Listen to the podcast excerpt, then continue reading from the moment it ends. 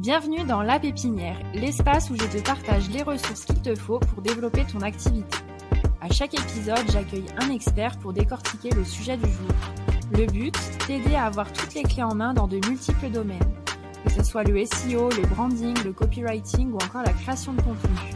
Récolte les infos qui t'intéressent, ici c'est ta source essentielle pour développer tes projets et ta visibilité.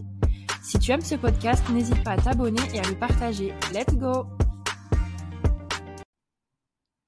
Bonjour à tous, on se retrouve dans un nouvel épisode de La Pépinière et aujourd'hui on va encore une fois parler de communauté, mais cette fois-ci comment créer une communauté engagée sur Instagram et pour ça j'ai invité Camille Montaz. Salut Camille.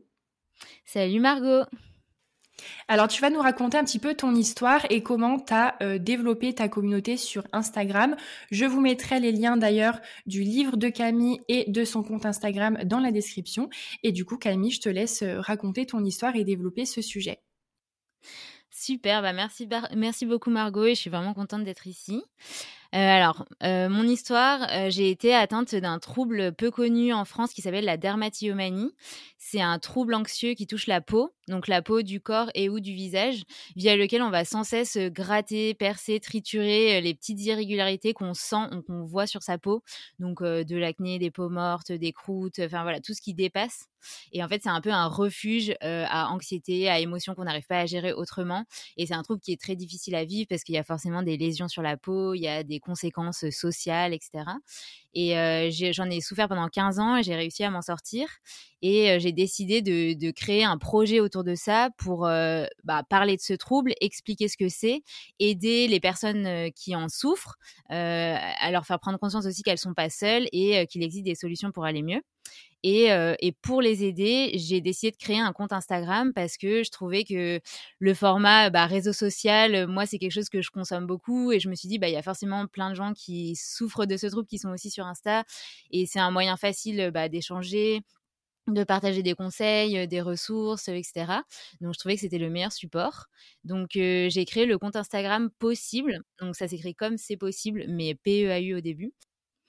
Donc j'ai créé le compte Instagram en février 2019 et, et c'est une aventure qui, qui finalement bah, fait partie de ma vie parce que c'est un projet qui a pris beaucoup de place et qui aussi a pris beaucoup d'ampleur parce que aujourd'hui, après euh, plusieurs années, on est plus de 22 000 sur ce compte et c'est, euh, enfin, honnêtement, je me serais jamais attendue à ça parce que ça reste un trouble qui est, c'est une niche, c'est un trouble qui est très peu connu et c'est aussi un trouble qui est assez tabou. Euh, donc c'était un vrai défi aussi pour moi de, de créer une, une communauté autour de ce trouble et d'arriver à créer aussi de l'engagement donc, le but de ce podcast aujourd'hui, ça va être de raconter bah, comment j'ai fait de A à Z, qu'est-ce qui s'est passé, etc. Euh, je pense que mmh, le plus important déjà, c'est de comprendre que sur Instagram, le but, c'est pas d'avoir la plus grosse communauté, parce que, enfin, je pense que j'en suis un exemple. Mon sujet, il est, c'est vraiment un sujet de niche. Donc, typiquement, je, je ne pourrais jamais avoir des millions d'abonnés sur mon compte Instagram, et c'est pas du tout le but d'ailleurs. Le but, c'est de rassembler des gens autour d'une même thématique qui ont, qui ont besoin d'aide qui ont besoin d'en parler, qui se retrouvent en fait dans des caractéristiques communes. Et ça, c'était pour mon sujet, mais ça peut être pour plein d'autres personnes, voilà, sur des, niches qui sont liées à leur activité. Donc le but vraiment sur Insta, c'est pas le nombre de followers, c'est vraiment l'engagement de la communauté. Est-ce que les gens vont facilement euh, liker, commenter, euh, être liés en fait à, ce compte Instagram là parce que c'est comme ça aussi qu'on pourra développer après d'autres choses. Si on fait des ventes, etc., ben, tout va partir de ce taux d'engagement. Donc déjà, je pense que le plus important quand on commence, c'est de se poser les bonnes questions. En fait, chaque réseau social a ses codes. Quelqu'un qui va très bien réussir sur LinkedIn ne va peut-être pas du tout réussir sur Instagram parce que en fait, il faut comprendre le réseau. Il faut et aussi il faut qu'il soit adapté à soi par exemple, Instagram, c'est un réseau qui est très dans l'échange, dans, dans bah, la communauté. il faut être prêt à y passer beaucoup de temps et il faut aimer échanger avec les gens. Il faut aimer parler en DM, en commentaire, être très présent sur le réseau pour faire des stories, etc. Ça fait vraiment partie de ce réseau et c'est vraiment hyper important. et enfin, pour, pour se lancer, il faut utiliser soi-même ce réseau. Et après, bien sûr, il faut se demander si ça a un intérêt pour son activité, pour sa cible. Est-ce que son, audience cible utilise Instagram ou pas? Est-ce qu'elle va être friande de ce type de contenu ou pas? Donc ça, c'est vraiment les bonnes questions à se poser pour se lancer. Pour moi, c'est hyper important. Après, il y a un autre euh, point clé qui est d'optimiser son compte. Est-ce que son compte est facilement reconnaissable? Est-ce que le nom est facilement mémorisable et lisible.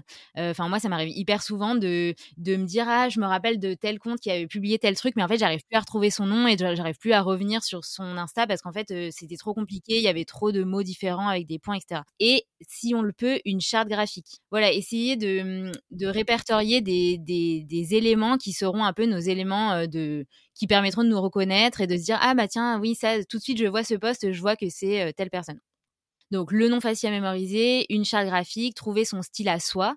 Euh, ça, c'est un truc, ça peut être un frein pour certains, parce qu'il y en a qui se disent oh là là, mais moi, je suis pas du tout créatif, je veux pas aller sur Insta parce que je vais passer un temps fou à faire des posts et, j'arrive pas, je maîtrise pas Canva, etc. Alors ça, faut se dire que c'est pas une excuse, dans le sens où il y a aussi plein de comptes qui font des posts très spontanés, des stories très spontanées et qui explosent. Je pense notamment au, compte de Pauline Legnaud. Euh, je pense qu'elle utilise pas du tout euh, Canva ou quoi. Elle fait vraiment des posts, elle les, elle, les, met comme ça quand elle a envie. Il y a pas de charte graphique, il n'y a pas de couleur et tout ça, mais ça a fonctionné. Donc en fait, chacun doit aussi trouver son truc. Et pareil, on n'est pas forcément obligé de se montrer. Tout est possible. C'est pas forcément parce qu'on se lance sur Insta qu'il faut avoir des feeds avec plein de couleurs où on, se, on voit tout le temps sa tête, etc. Et tout peut aussi évoluer. Moi, quand je me suis lancée, j'avais créé un concept avec des posts en forme de rond parce que ça faisait comme un visage, etc. Au final, c'était la cata. J'ai fait ça pendant 10 ou 20 posts et j'ai arrêté. Et, voilà, tout est possible, tout, peut évoluer. Euh, pour finir sur la partie euh, optimisation du profil, je pense que c'est important d'avoir une description qui est claire. Euh, donc pas hésiter à la soumettre à plusieurs personnes pour dire ok est-ce que vous comprenez bien en fait qu'est-ce que j'ai envie de partager sur ce compte Est-ce que quand on arrive dessus, on comprend bien ce qu'on va y trouver? Et Instagram ne permet de mettre qu'un seul lien, donc ne pas utiliser ne pas hésiter à utiliser un outil comme Linktree. Et pour finir sur cette partie, il y a aussi les stories à la une qui sont intéressantes et qui peuvent permettre de mettre par exemple des FAQ, des enfin voilà des, réponses à des questions qu'on reçoit souvent ou des éléments à savoir, etc. Donc ça, il existe plein de templates sur Canva, sur Pinterest ou autres. Donc pas hésiter à se faire des stories à la une qui sont très clairs. Comme ça, vraiment, les gens qui découvrent notre profil ou qui s'abonnent, ils ont toutes les informations et ils peuvent sereinement euh, continuer à engager avec nous et avec nos contenus. Ensuite, pour optimiser vraiment son, profil et pouvoir aller plus loin dans l'engagement, dans la création de posts, il existe quand même une astuce intéressante, c'est de passer à un compte professionnel. Ça donne accès à plein de statistiques. Donc, une fois que toute cette base est, est prête, c'est quand même hyper important, euh, on va passer vraiment sur la partie création du contenu. Donc, comment on fait pour créer du bon contenu qui va euh, attirer du monde, leur plaire et permettre petit à petit de faire grandir cette communauté et de la faire interagir euh, entre elles? Euh, pour ça, il y a quelques outils quand même qui sont intéressants. Euh, bon, bah, si on veut partir sur quelque chose d'assez visuel, Canva, bien sûr, c'est un super outil. Moi, pour planifier les posts, j'aime bien utiliser Facebook Creator Studio. Il faut juste avoir une page Facebook euh, professionnelle qui est liée aussi à notre compte. ensuite, si on veut faire des vidéos un peu plus travaillées, il y a InShot ou CapCut qui peuvent être bien. Pour tout ce qui est bon bah réel, c'est hyper facile, c'est vraiment intégré dans, Instagram. Mais par contre, ce qui peut être utile, c'est d'avoir un trépied et peut-être un, une ring light. Créer une communauté engagée, c'est aussi leur fournir un contenu de qualité qu'ils auront plaisir à regarder et ça passe aussi par ça. Et après, on va passer sur la partie de quoi on va parler en fait, comment, quel poste on va faire et quelle sera un peu notre grille éditoriale. Donc pour ça, je pense qu'il y a une question à se poser hyper importante, c'est quel est notre positionnement? En gros, comment on va apporter de la valeur aux gens et pourquoi les personnes s'abonneraient à nous. C'est ça, c'est vraiment la question phare à se poser au début. On peut limite se mettre à la place en fait des abonnés en disant est-ce que moi en tant qu'abonné j'aurais envie de suivre ce contenu? Quelle est ma valeur et pourquoi les gens auraient envie de s'abonner à moi plutôt qu'aux 10 000 autres comptes euh, Instagram qui existent? Euh, ce qu'il faut se dire, c'est que Instagram, c'est un réseau où on scrolle.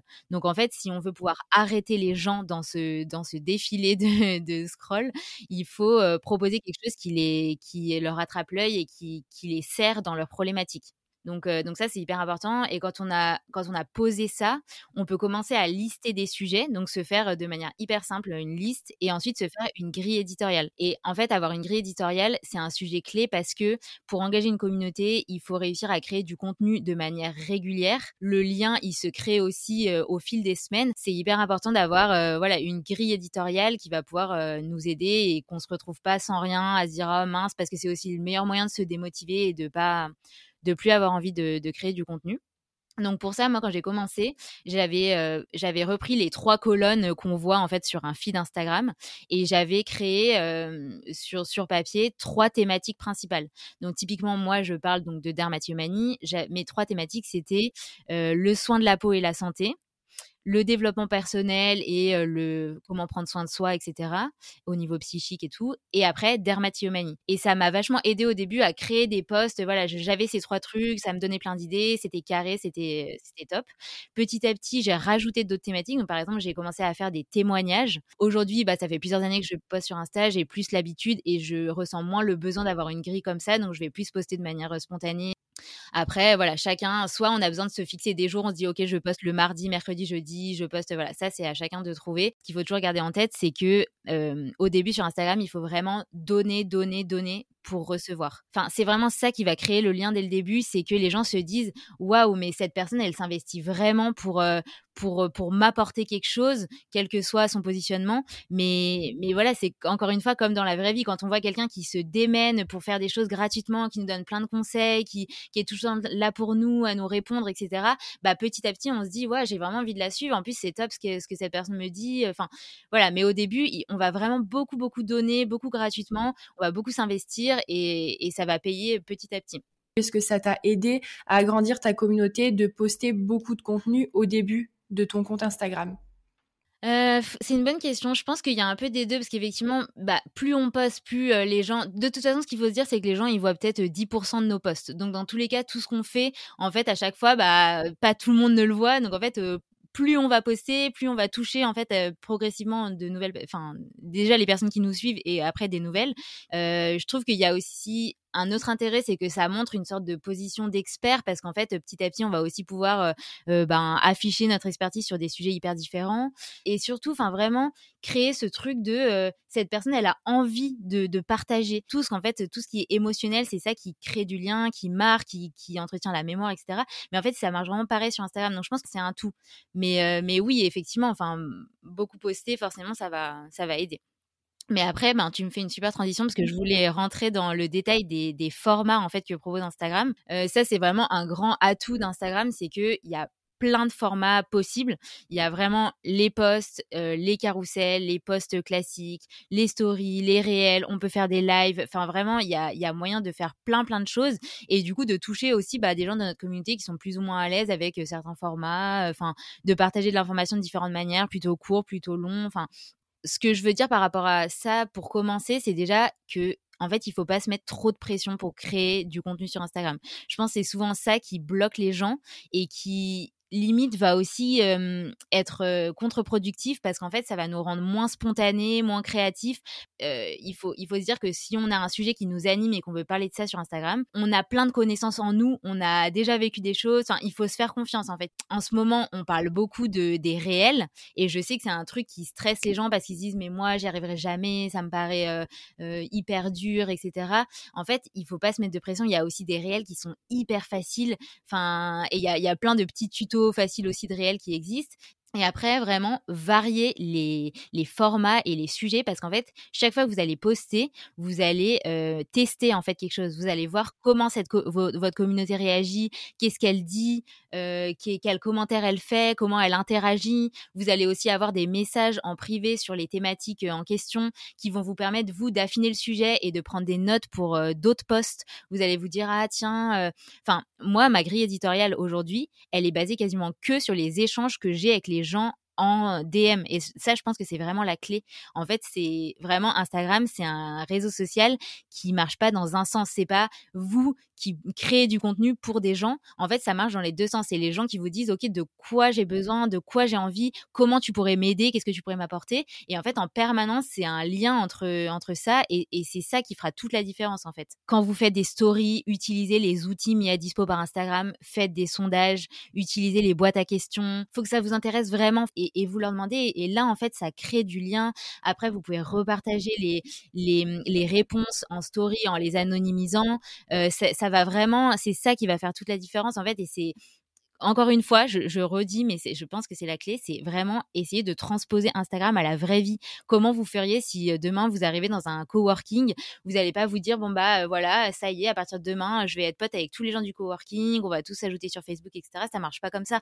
En fait, c'est petit à petit en leur demandant bah, quels sont leurs centres d'intérêt, qu'est-ce qu'ils font dans la vie, qu'est-ce qui nous rassemble, comment je peux t'aider, comment toi tu peux m'aider. En fait, c'est voilà, Instagram, c'est pareil se lancer sur un sujet qui nous passionne, qui nous intéresse vraiment, c'est la, la, meilleure façon de faire parce qu'en fait, on aura une source d'idées qui sera illimitée. Moi, ça fait quatre ans du coup que je suis, que je suis sur ce compte Instagram, j'ai jamais manqué d'idées. En permanence, je suis en train de nourrir en fait mes réflexions dessus parce que je lis des choses dessus, parce que j'échange avec des gens. Et si vous allez sur ce type de sujet, vous serez jamais à court d'idées et, et, vous avancerez avec votre communauté et ce sera la meilleure façon de faire. Et je pense aussi à un contenu qui doit être incarné. En fait, on voit beaucoup aujourd'hui de comptes Instagram qui ont pas d'âme, qui sont hyper froids. Et en fait, ça, ça peut pas marcher. Nous, ce qu'on cherche sur un réseau, c'est aussi de s'attacher à une personne. Ils veulent voir les coulisses, ils veulent savoir quelles sont les difficultés, quels sont les échecs. Ils veulent voir un peu, euh, c'est pas comment comment tu crées ton poste, quelles, sont les idées qui te passent par la tête, comment s'est passée ta semaine. Ils veulent savoir si tu as un chat, ils veulent savoir qu'est-ce que tu aimes manger. Enfin, ils veulent que parfois tu participes aux petits tips. Enfin les, les, trends euh, sur les stories où tu dis, OK, 5 faits insolites sur moi. Enfin, il faut rebondir en fait sur, ces, sur ça. Après, bien sûr, ça va dépendre de votre sujet, ça va dépendre de l'activité, mais quand même, euh, on, s'attache avant tout quand même à la personne qui crée le compte. Et c'est hyper important de, de, de, partager un peu tout ça et de montrer un peu les coulisses. Faut pas que ce soit froid, faut que ce soit incarné pour revenir sur des, trucs un peu pratico-pratiques, effectivement, il y a, quand même des choses utiles pour euh, développer son compte et engager encore plus avec la communauté. Il y a euh, les hashtags, parce que malgré tout, il y a certaines personnes qui vont faire encore des recherches par hashtag et qui peuvent tomber sur votre compte comme ça. il faut faciliter la lecture. Moi, quand je me suis lancée, il n'y avait pas vraiment les carousels, les réels, etc. Et je faisais beaucoup des posts avec une photo et un grand texte en légende. Aujourd'hui, je vais pouvoir euh, faire le même type de post, mais par contre, je vais transformer mon texte en légende en des petites phrases courtes que je vais mettre dans un carrousel. Comme ça, ça va vraiment permettre aux gens de euh, lire de manière fluide un post. Euh, c'est simple. Il reste en plus du temps sur le post, donc pour l'algorithme, c'est bien. Et voilà, il faut vraiment se dire comment je peux faciliter l'accès à l'information à ma communauté. Chaque interaction que vous avez avec cette communauté, c'est une manière de, créer du lien et il faut qu'elle soit optimisée. Vous pouvez aussi faire des posts qui, qui s'enregistrent facilement, des posts utiles, parce que ça, ça reste des posts que l'algorithme de Instagram va pas mal pousser. Donc les posts utiles, ça va être des conseils pratiques, des recettes, des suggestions, euh, des trucs en points clés, etc.